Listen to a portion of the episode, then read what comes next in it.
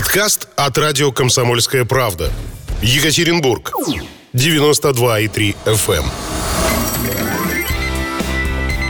эм. Раньше всех. Утреннее шоу на радио «Комсомольская правда» Екатеринбург. Э, Ну что, друзья, еще раз всем доброе утречко. И прямо сейчас давайте уже переходим непосредственно к общению с гостями. Сегодня удивительный человек у нас в гостях, но все по порядку. Кто ходит в гости по утрам? А в гости к нам пришел очень хороший человек. Он нам сейчас очень много всего интересного расскажет. И более того, я надеюсь, это будет очень необычайно полезная программа, потому что вопрос, как выжить среди людей... Один из самых актуальных. И это, кстати, очень поддерживает тему, которую мы в первом часе подняли. Ну, конечно, потому что маски, потому что люди, э, надо как-то выживать. А у нас в гостях Геннадий Семенович Чиурин, автор научно-методических программ, действительный член Русского географического общества с 1984 года и почетный полярник. Доброе утро. Мы Доброе утро. Доброе утро. очень рады видеть вас здесь у нас. Вот вы э, написали книгу «Спасение без снаряжения», и тема у нас при этом «Как выжить среди людей». С вами-то мы будем разговаривать. Тут сразу возникает вопрос, актуальна ли вот эта вот информация в наше с вами вот жестокое время?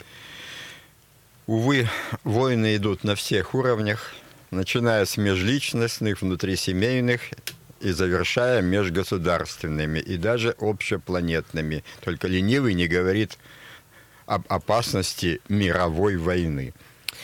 Это да. Слушайте, ну, это вот, к сожалению, факт. Горький исторический факт. И вот, видимо, если... Ну, сейчас же война будет очень быстрая, на мой взгляд. Она идет, информационная. Кто-то, кто-то ее не заметил. Ну, мы делаем вид, что все хорошо. Но это мы делаем вид, нам за это деньги платят, в конце концов.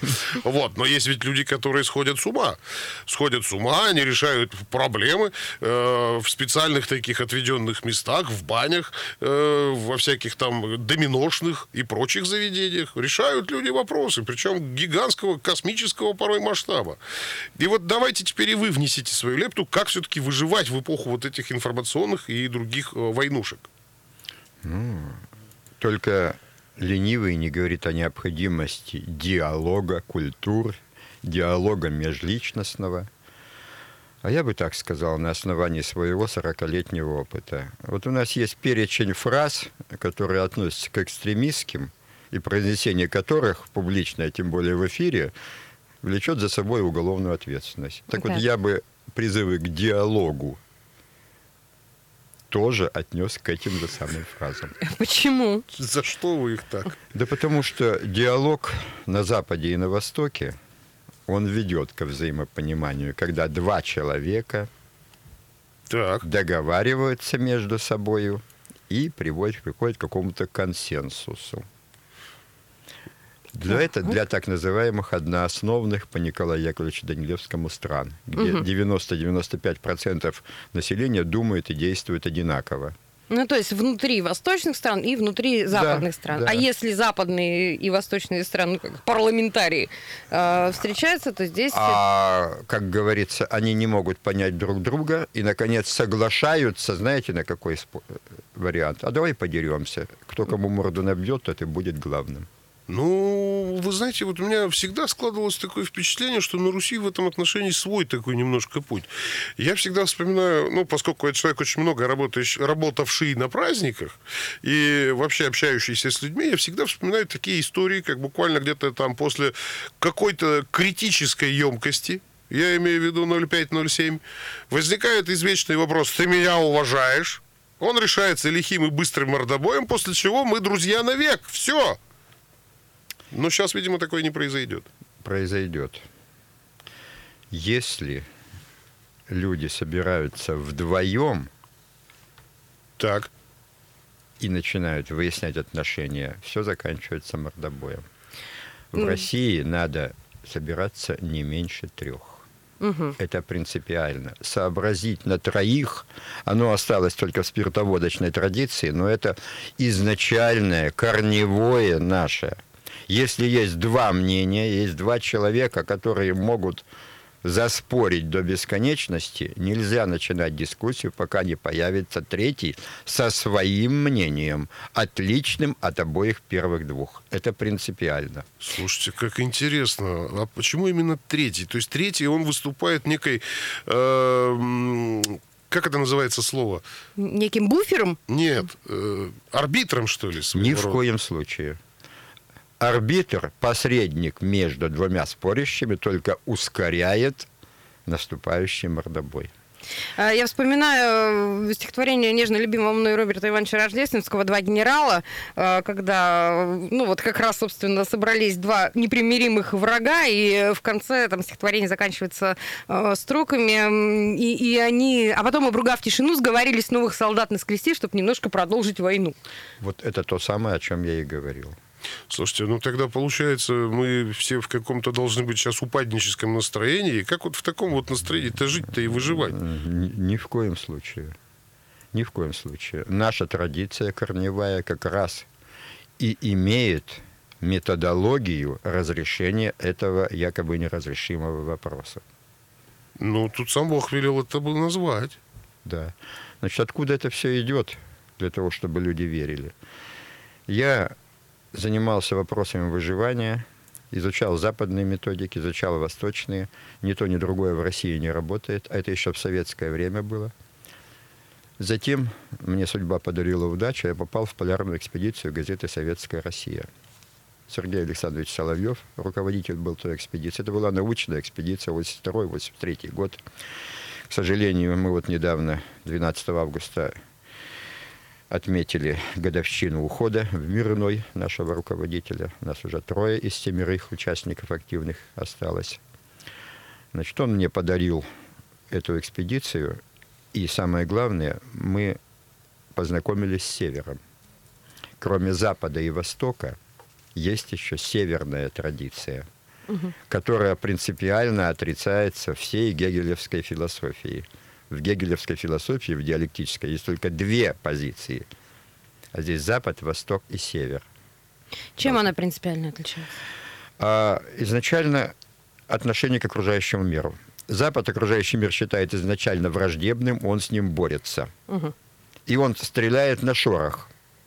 И Так. вся культура, все традиции, все западные фильмы, даже если прилетают к нам иноземцы, инопланетяне, то изначально они представляются захватчиками. Ну да. Так. мгм. Вот. Так и есть. И поэтому максимальное использование природных ресурсов, не спрашивая, сколько это стоит. Снаряжение должно быть максимальное.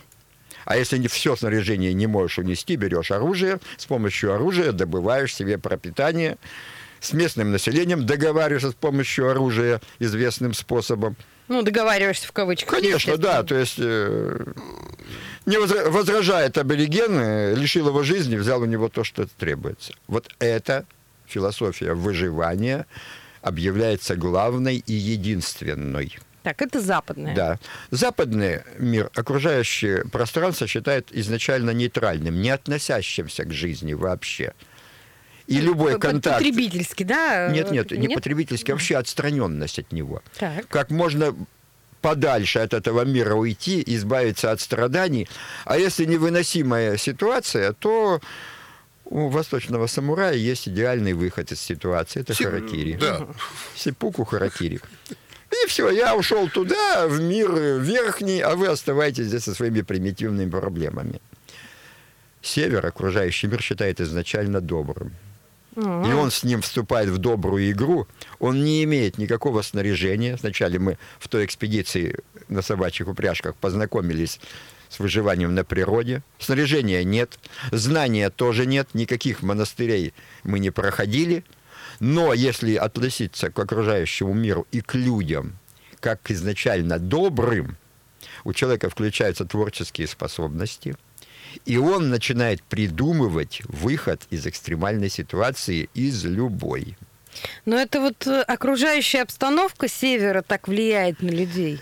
А там, знаете, вот если здесь кто-то отнесся по злому к миру окружающему, мир затаил злобу, рано или поздно ответка придет. Но это рано или поздно. Иногда человек, забы- когда приходит, то забывает первопричину.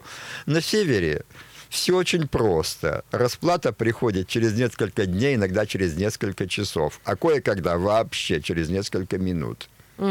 Вот Ну, тут что. прямо, прямо вот не грех бы рассказать какую-то историю, вот как это все произошло и откуда такие вот... э, Я так полагаю, все равно же все, большинство ваших познаний, они на, на личном опыте э, Конечно, строятся. конечно. Вот э, после той экспедиции, когда я познакомился вот именно с третьим типом выживания, но я увидел, что у нас в России люди идут, ну, есть люди с западной ментальностью, с восточной и с северной.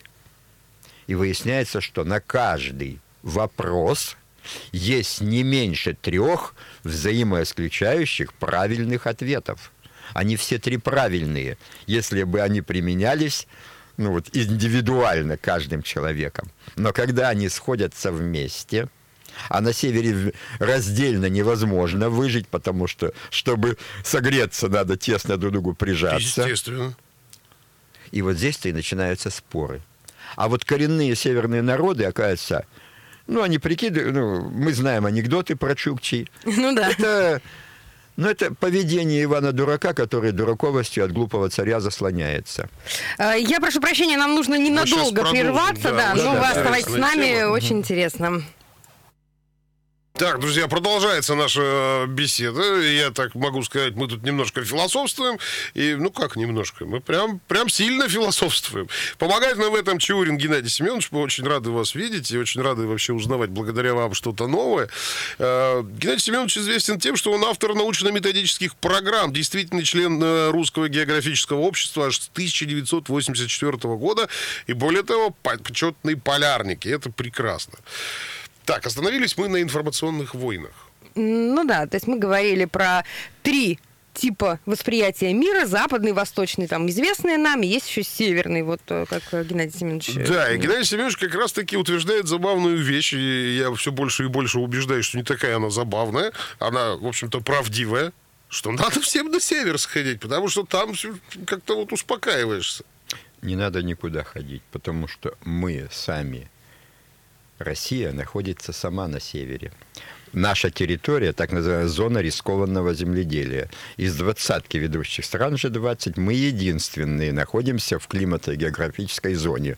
Нас сюда поселили изначально. Никуда не надо ходить. Мы здесь уже давно. И- То есть и- всё и Урал хорошо. тоже? А? И Урал?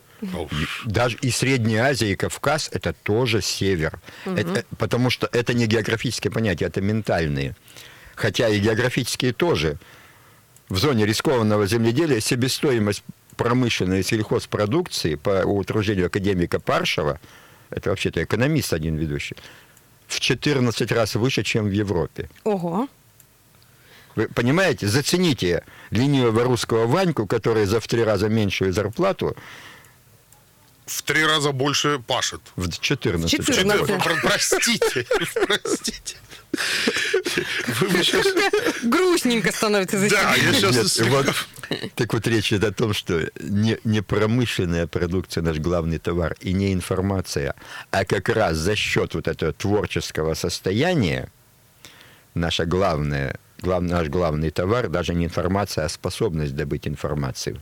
То есть, как говорили мои друзья КВНщики в стародавние времена, русских, говорит, всегда угоняли в рабство, но они и там не работали, проклиная захватчиков бездуховности.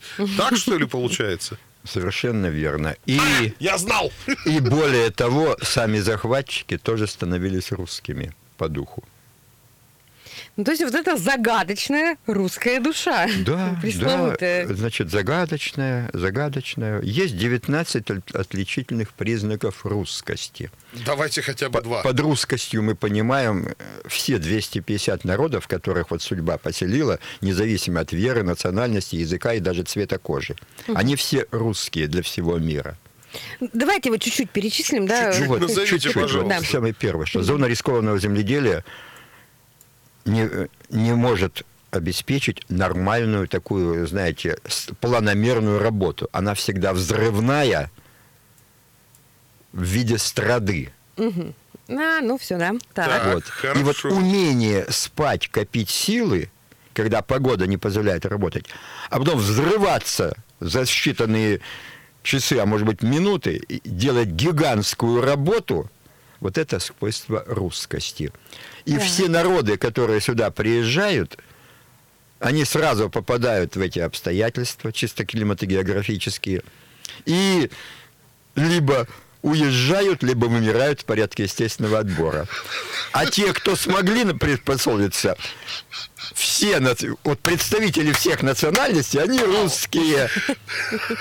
Вот, это, это 2 из 19, то есть вот умение спать, копить силы. Потом надо уметь восстанавливаться после стресса, это третий. И дальше, дальше. Общинность, потому что в одиночку в таком режиме не выживешь в принципе.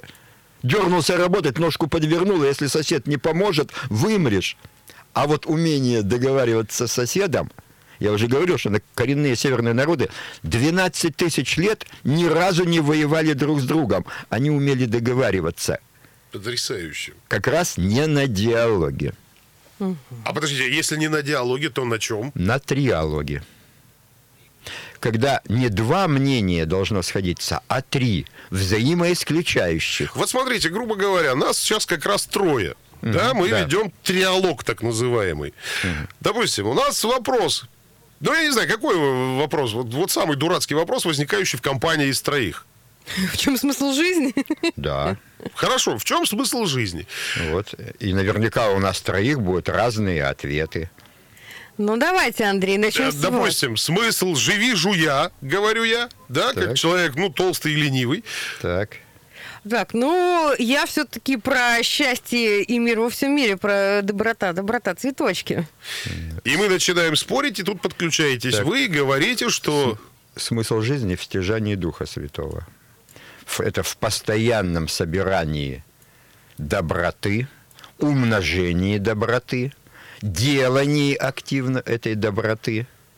И вот когда человек живет в таком режиме, он повышает свой духовный уровень, и смысл жизни изначальный в том, чтобы вот прийти на землю в определенном уровне духовного развития, а уйти обязательно в более высоком.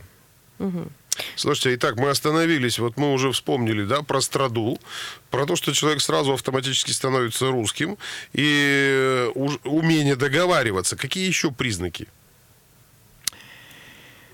Многоконфессиональность. То есть мы абсолютно спокойно относимся к абсолютно любой религии. Не только спокойно и нетолерантно. Толерантность – это провокационный Это термин. вот я всегда говорил, это не Это- наше это- понятие. Про- э, привыкание к яду. Изначальное понятие. Это на уровне подсознания человека иной традиции я должен воспринять как источник яда и терпеть. Терпилка рано или поздно кончится, начнется война. Торговцы и производители оружия здесь потирают ручки. Процесс пошел, у них бизнес. Так, а в нашем случае как это происходит? Так вот, у нас идет взаимоинтерес. Так, ну, я соглашусь, да. Вот 160 народов специально поселили на Урале в особой геомагнитной зоне 300 лет назад для того, чтобы в 2009 году здесь у нас в Екатеринбурге были созданы страны БРИКС. Индия и Китай 60 лет находились в состоянии войны из-за Синьцзян-Уйгурского района. Здесь они смогли в русском триалоге сесть за стол переговоров, и страны, пять стран объединились. Это, это явление, это эпохальное явление. Четырехтысячелетняя эпоха кровавых войн сейчас у нас здесь, на Урале, в Екатеринбурге, завершается. Ох, слушайте, ну, мне кажется, что это прям вот э, такое... Это философия э, сплошная, Это философия, да. это такая яркая точка э, нашего сегодняшнего разговора, очень позитивная, то есть понимание того, что ну, мы наконец-то, наверное, идем к чему-то хорошему. Да, да, именно коренные северные народы нам вот это подарили в той экспедиции. Спасибо вам огромное. Геннадий Семенович Чурин был у нас в гостях. Экспедиция «Сибирский путь». Спасибо. Подкаст от радио «Комсомольская правда». Екатеринбург. 92,3 FM.